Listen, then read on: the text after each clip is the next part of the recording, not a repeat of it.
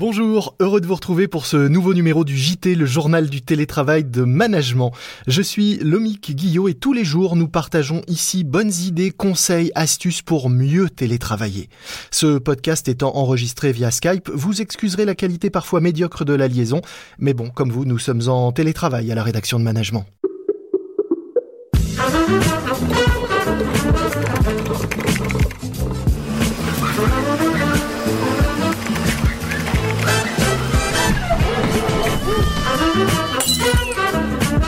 C'est le journal du télétravail.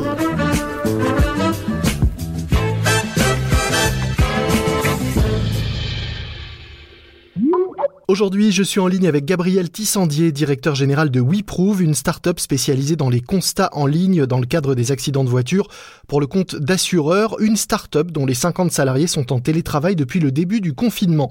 Un télétravail anticipé et organisé dont Gabriel va nous parler. Bonjour Gabriel. Bonjour Dominique. Avant même cette crise, vous aviez décidé d'organiser des formations sur le télétravail.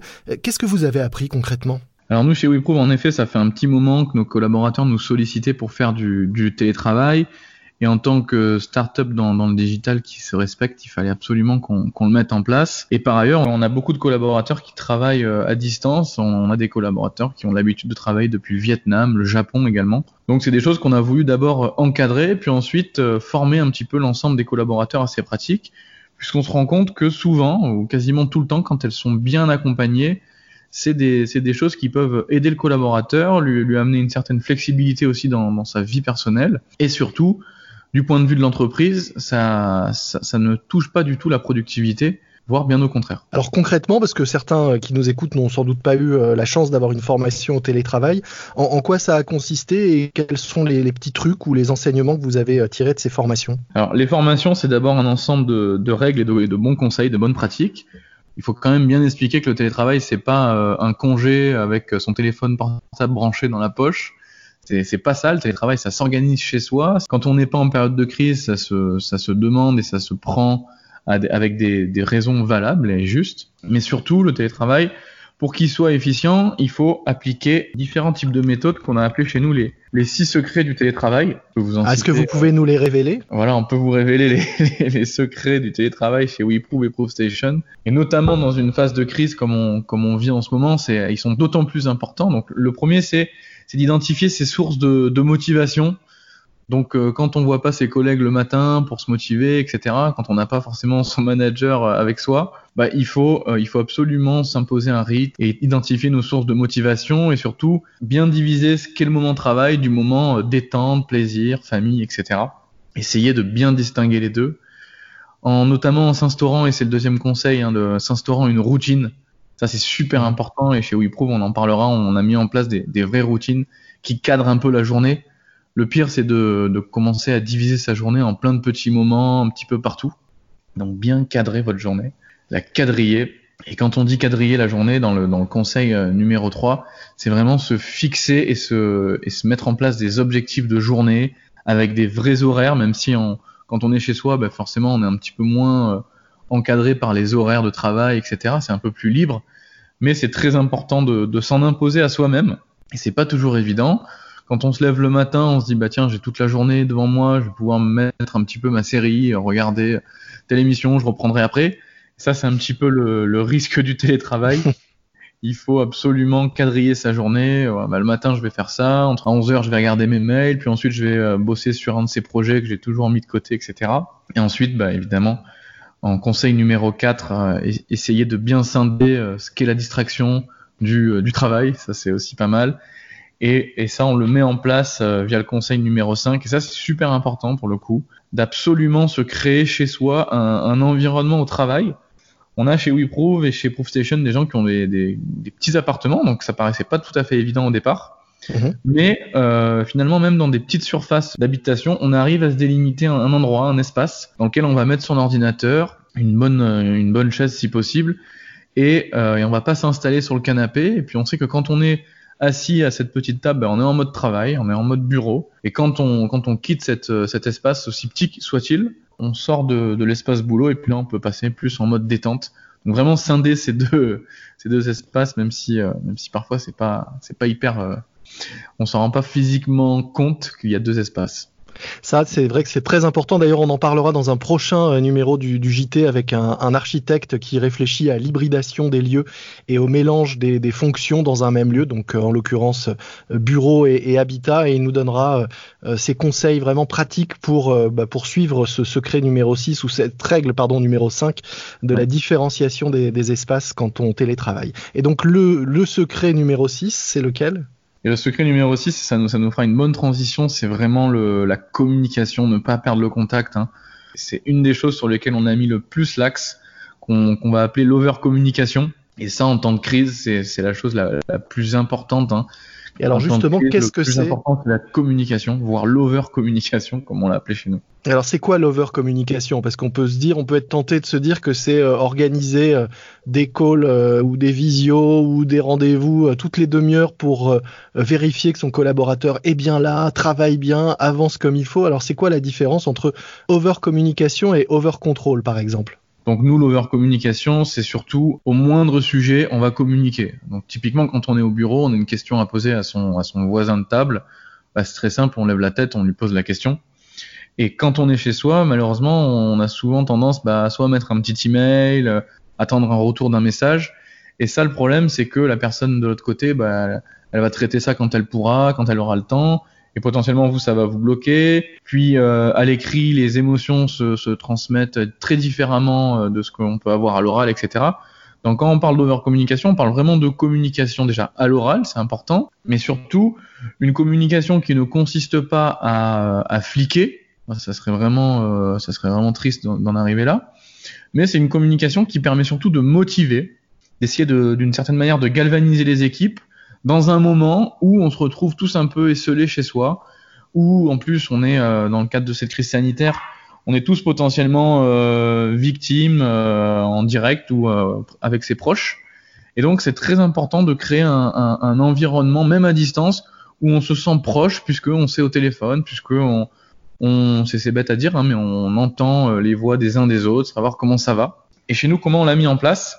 Avec différents, euh, différents rituels, dont un qui s'appelle le, le, morning live, le morning call, mhm. qui consiste à tous les matins à 9h pile à se réunir. Et ce qui est, ce qui est assez intéressant, c'est que en bientôt 10 jours de, de, morning call, on se rend compte que bah, tout le monde est là à 9h pétant tous les matins.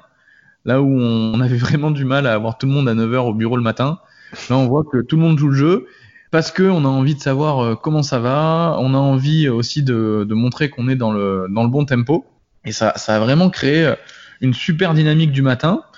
On en profite pour, euh, pour prendre des nouvelles de tout le monde. On fait, euh, on fait l'appel avec de, un fond, un fond musical. Donc ça, c'est mes anciennes années dans l'événementiel qui, qui, ressortent. Donc si vous voulez, on fait l'appel et puis tout le monde répond avec un plus ou moins un, un, cri de guerre. Donc ça, ça met tout le monde en forme le matin. Sur quelle musique? Ah ben ça change tous les matins. Hein. On, est, on sur des trucs assez entraînants. je pourrais vous passer la playlist si vous voulez. Volontiers.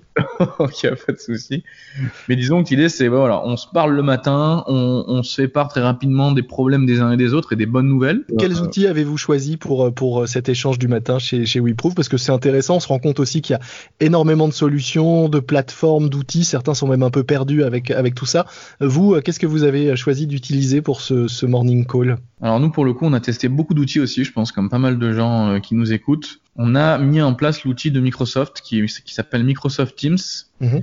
qui est euh, vraiment très performant, je trouve, en ces périodes de, de bande passante un peu réduite, et qui marche très bien, qui est très professionnel, qui permet d'accueillir toute l'équipe sur la même, la même visio, permet de partager très facilement les écrans, prendre la main à distance, et qui dispose d'un système de chat et de, de collaboration sur des, des dossiers, des fichiers qui est hyper performant. Alors vous parliez de, de, rituels, le morning call en est un. Quels sont les autres rituels que vous avez instaurés euh, tout au long de la journée avec votre équipe pour euh, conserver euh, ce lien? Alors avec le reste de l'équipe, donc chaque manager doit échanger au moins une quinzaine de minutes par jour avec toutes ses équipes. Mhm. Donc soit avec tous les collaborateurs d'un coup, soit avec un par un. Hein, c'est un petit peu à la bonne volonté de chaque, chaque manager. Donc ça c'est important. Même si dans les faits, on se rend compte qu'ils communiquent beaucoup beaucoup plus que ça. On a certains de nos collaborateurs qui utilisent des outils de gamer, notamment dans la partie tech, hein, mhm. et qui communiquent toute la journée comme le font certains gamers quand ils jouent à des jeux en ligne.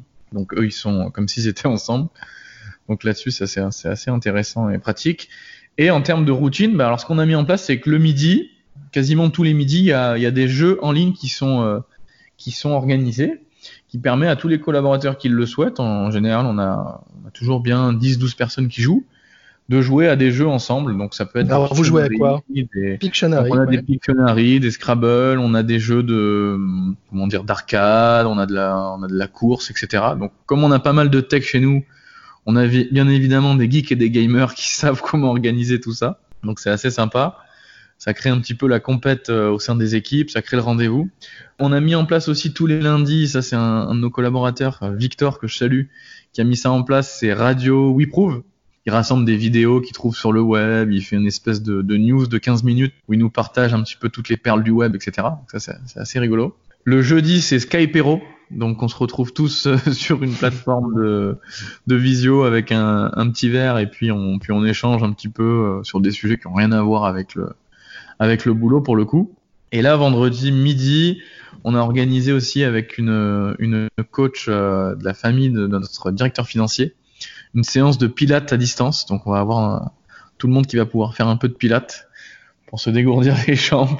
Et alors, est-ce qu'avec tout ça, vous avez encore le temps de travailler? Parce qu'on a l'impression que là, la journée est bien remplie. Ouais, bah ça c'est une bonne question. C'est vrai que la première semaine, bon, c'était un petit peu l'excitation euh, aussi euh, avec tout le monde. La première semaine, moi j'avoue que j'ai passé mon temps euh, en call, en échange, hein, plutôt à faire du management qu'à qu délivrer et à produire de, de vraies choses. Mais là, on voit vraiment que ça, a vraiment servi, ça a permis euh, de rassurer tout le monde, d'adapter euh, l'organisation et de mettre en place tous ces petits rituels. Et là, depuis lundi, on est sur une organisation qui est, euh, j'ai envie de dire, à 120% productive, puisqu'on a vraiment le sentiment qu'on a gagné en productivité. Ça nous permet de faire un gros coup de ménage sur, sur pas mal de choses et mettre en place des, des, process et de la structure là où on n'avait jamais eu le temps de la mettre en place. alors qu'est-ce que vous comptez garder de tout ça une fois qu'on sera sorti de cette période de, de crise un peu particulière? Ben alors là-dessus, pour être sincère, j'en parlais aujourd'hui avec euh, quelqu'un qui, qui, dirige une grosse société euh, en Europe, dans le digital aussi. Et ce qu'on se disait, c'était assez intéressant, c'est que finalement, on va sûrement repenser, euh, et vous en parliez aussi, hein, repenser vraiment les espaces de travail peut-être moins le besoin d'avoir des énormes bureaux qui rassemblent tout le monde, mais euh, on se rend compte qu'il vaut mieux plutôt avoir des, bureaux qui, permettent l'échange, la, cohésion d'équipe, etc. Et pouvoir continuer finalement, plus que ce qu'on avait pu l'imaginer auparavant, des, euh, des, moments de télétravail qui finalement favorisent la concentration, souvent, hein, qui favorisent aussi euh, bah, le fait de pas avoir à prendre le métro le matin, etc. C'est toujours fatigant hein, finalement. Donc on, on, va revoir tout ça. Je pense et j'espère que euh, un certain nombre de nos clients vont accélérer dans les projets qu'ils ont euh, avec nous. Cette transformation digitale risque de vraiment s'accélérer dans les mois qui viennent. Et ça, c'est une vraie opportunité pour nous et pour un certain nombre d'acteurs euh, dans l'innovation et dans le, dans le monde du digital, hein, de tous ces nouveaux services. On le voit vraiment comme une, comme une opportunité. C'est comme ça qu'on qu'on a abordé la crise, on va dire de manière assez positive. Et alors, est-ce que, question euh, annexe, euh, votre activité, je le disais euh, en introduction, c'est euh, essentiellement un système de constat en ligne dans le cadre des accidents de voiture pour, euh, faciliter le, travail des assureurs et l'usage des utilisateurs. Est-ce qu'avec le confinement, cette activité-là est, est, quasi à l'arrêt, puisque j'imagine que les gens ne se déplacent plus, il n'y a plus d'accidents, donc plus de constats? Donc au niveau de notre service, notamment dans, dans l'inspection du, du, véhicule sinistré pour, pour, pour les assureurs, au contraire, euh, étant donné que les garages automobiles sont, euh, sont fermés pour la plupart, que les experts en assurance bah, ne, ne, peuvent pas se déplacer pour euh, constater euh, tel ou tel sinistre. Alors en effet, en, en volume, j'imagine qu'il y a moins de sinistres que d'habitude, ça c'est sûr. Par ailleurs, euh, ça pousse tous les acteurs qui font de la gestion de sinistres et donc les assureurs hein, automobiles à se doter de solutions comme les nôtres, puisque tant que les garages n'ouvrent pas et que les experts ne peuvent pas se déplacer, bah, ça veut dire qu'ils ne peuvent absolument pas traiter les demandes de leurs clients qui ont eu un sinistre euh, là maintenant ou il y a quelques, il y a quelques jours en, en arrière. Donc ça les pousse véritablement à enclencher leur euh, transformation digitale et à mettre en place des solutions comme les nôtres. Donc ce que vous disiez, cette période vous permet vous à la fois de vous poser et de faire euh, tout ce que vous n'aviez pas eu le temps de faire finalement ces, ces derniers mois avec l'accélération que vous avez connue, et puis oui. de préparer la suite avec sans doute un recours encore plus important à des solutions et des outils comme, euh, comme les vôtres. Totalement. Nous, on a tout misé là-dessus. On a mis personne en, chômage partiel. On a arrêté euh, aucun, aucun de nos investissements en cours. Donc ça signifie que évidemment on prend, on prend un risque, hein, faut, pas, faut pas se le cacher. Mais on est dans une, euh, on est dans une, dans une optique euh, très optimiste, voire quasi opportuniste hein, par rapport à cette crise, en se disant voilà, on fait le dos rond, on se prépare et dès que ça repart, on est prêt pour aller encore plus vite, encore plus loin. Eh bien, on suivra ça de près. Merci beaucoup, Gabriel, pour euh, ces conseils et merci d'avoir partagé avec nous ces six secrets pour euh, un télétravail efficace, productif et réussi. Eh ben, merci beaucoup à vous. C'était un plaisir. C'est la fin de ce JT, le journal du télétravail. Deux dernières suggestions avant de vous laisser. Une chanson pour vous changer les idées. Il y a Le Printemps qui chante de Claude François. Chanson qui dit Dis, ça fait combien de temps que tu n'as pas vu un peuplier? Une fleur des champs. En revanche, pour la suite qui dit viens à la maison, va falloir attendre encore un peu. Et puis un podcast que je vous recommande, des histoires en musique, un podcast pour les enfants et pour les grands, des histoires racontées par Elodie Fondacci sur Radio Classique, des histoires en musique à écouter sur le site de Radio Classique ou sur toutes les plateformes de podcast. N'oubliez pas de vous abonner sur la plateforme que vous utilisez le plus pour ne rater aucun épisode de notre JT à nous. Moi je vous dis à demain, soyez prudents, respectez les consignes et les gestes barrières, restez chez vous Portez-vous bien et bon télétravail à tous.